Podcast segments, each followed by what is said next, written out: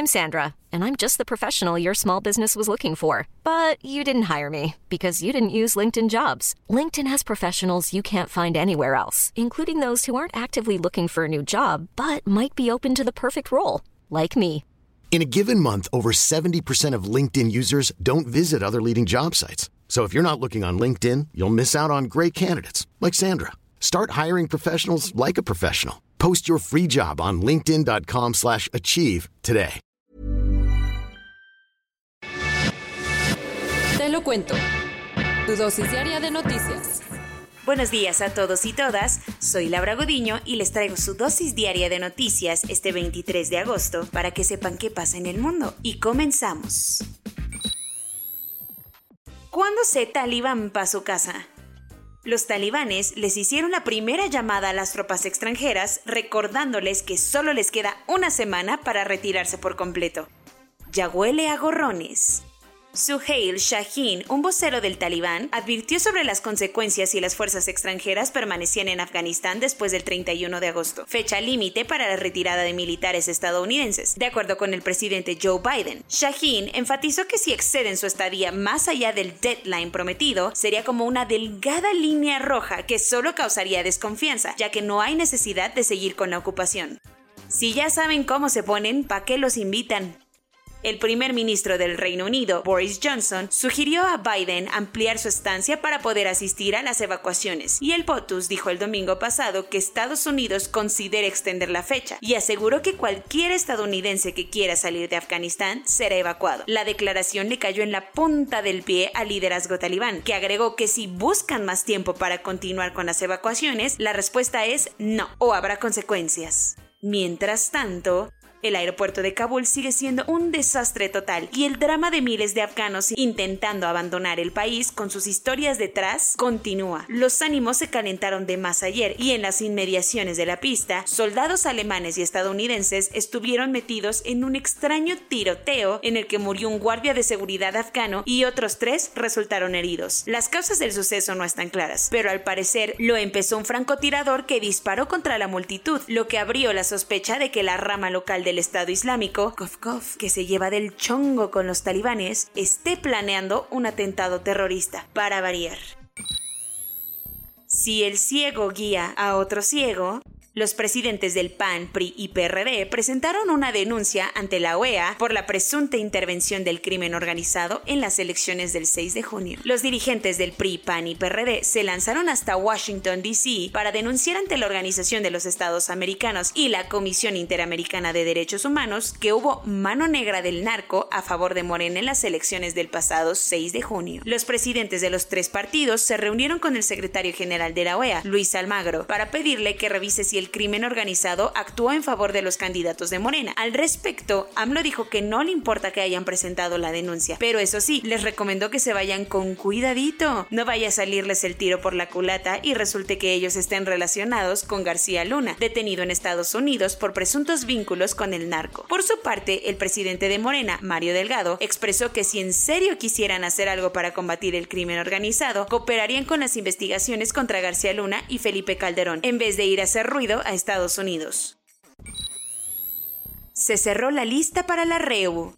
El Consejo General del INE aprobó la distribución con la que arrancará la nueva legislatura de la Cámara de Diputados. Después de que cada partido hizo berrinche, celebró o como mejor hayan vivido su cruda electoral después del pasado 6 de julio, era turno de que el INE avalara los resultados y aprobara la distribución de los curules en San Lázaro, contando ambos principios de representación, el de mayoría relativa y el de representación proporcional, que se calcula con un algoritmo de acuerdo al número total de votos que recibió cada partido.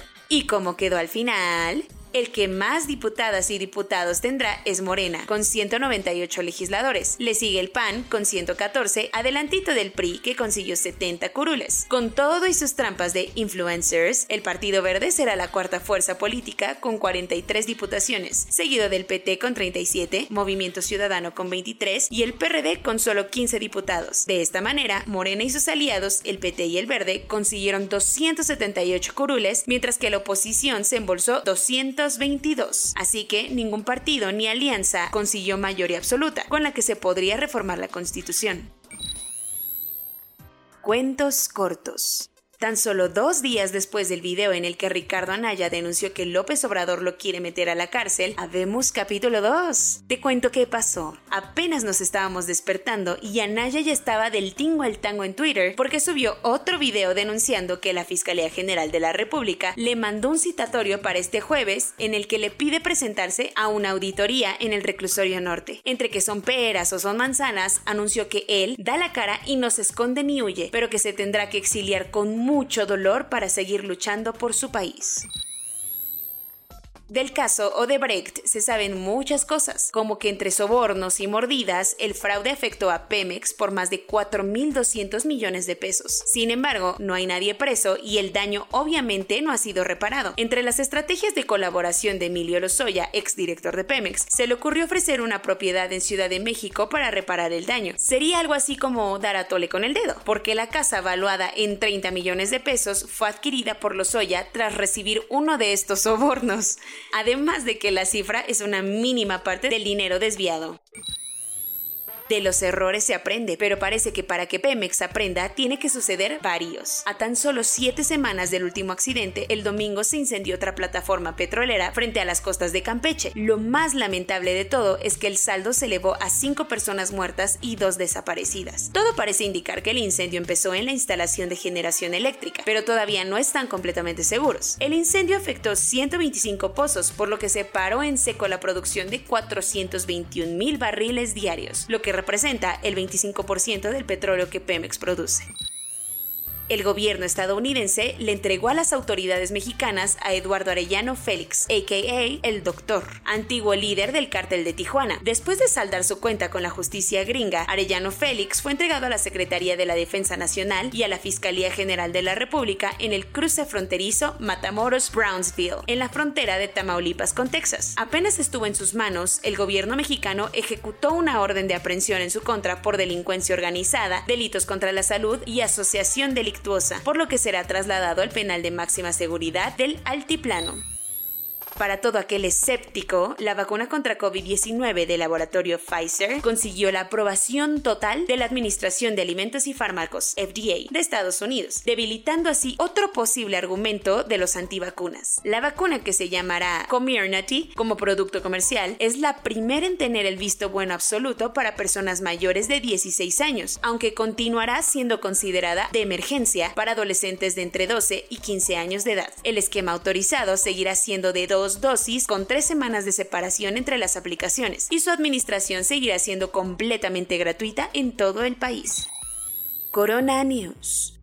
En México, el número total de vacunas puestas es de 80.886.612. El número de personas vacunadas con esquema completo es de 30.991.824. Esto representa el 34.63% de la población mayor a los 18 años. Con todo y casos COVID, las escuelas en Ciudad de México no cerrarán. Eso sí, las autoridades analizarán la situación y harán un cerco sanitario en los salones donde se presenten los casos. La vacuna Pfizer se agotó en Xochimilco. Entonces, ayer continuaron la vacunación con Sinovac. Sheinbaum aprovechó para recordar a la ciudadanía que todas las vacunas son buenas. La Secretaría de Salud informó ayer que registró una reducción del 10% en los nuevos contagios en México entre la semana pasada y la anterior. China tuvo un lunes de lujo con cero casos sintomáticos de COVID-19, tras estrictas medidas de prevención ante la variante Delta.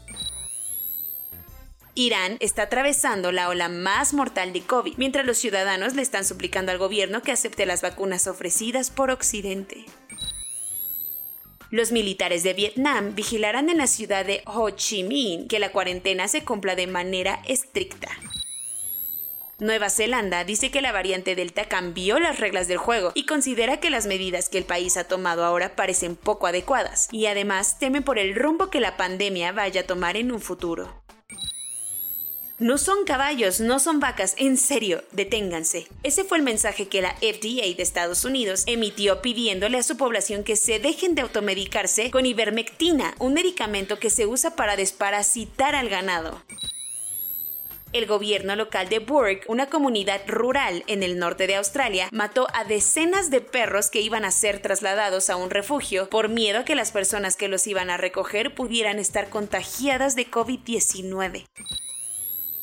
Soy Laura Godiño y esa fue su dosis diaria de noticias. Que tengan un lindo martes. Hasta mañana.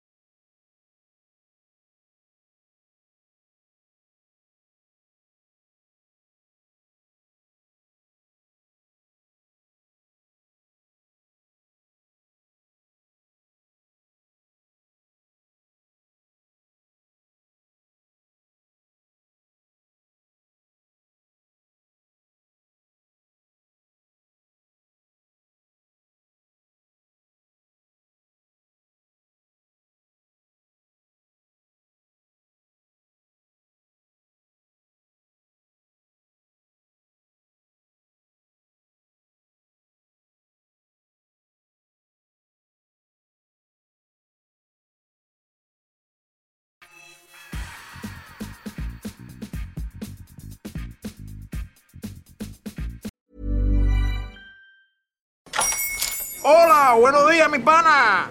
Buenos días, bienvenido a Sherwin Williams. ¡Ey! ¿Qué onda, compadre? ¿Qué onda? Ya tengo lista la pintura que ordenaste en el ProPlus app. Con más de 6.000 representantes en nuestras tiendas listos para atenderte en tu idioma y beneficios para contratistas que encontrarás en aliadopro.com. En Sherwin Williams somos el aliado del PRO.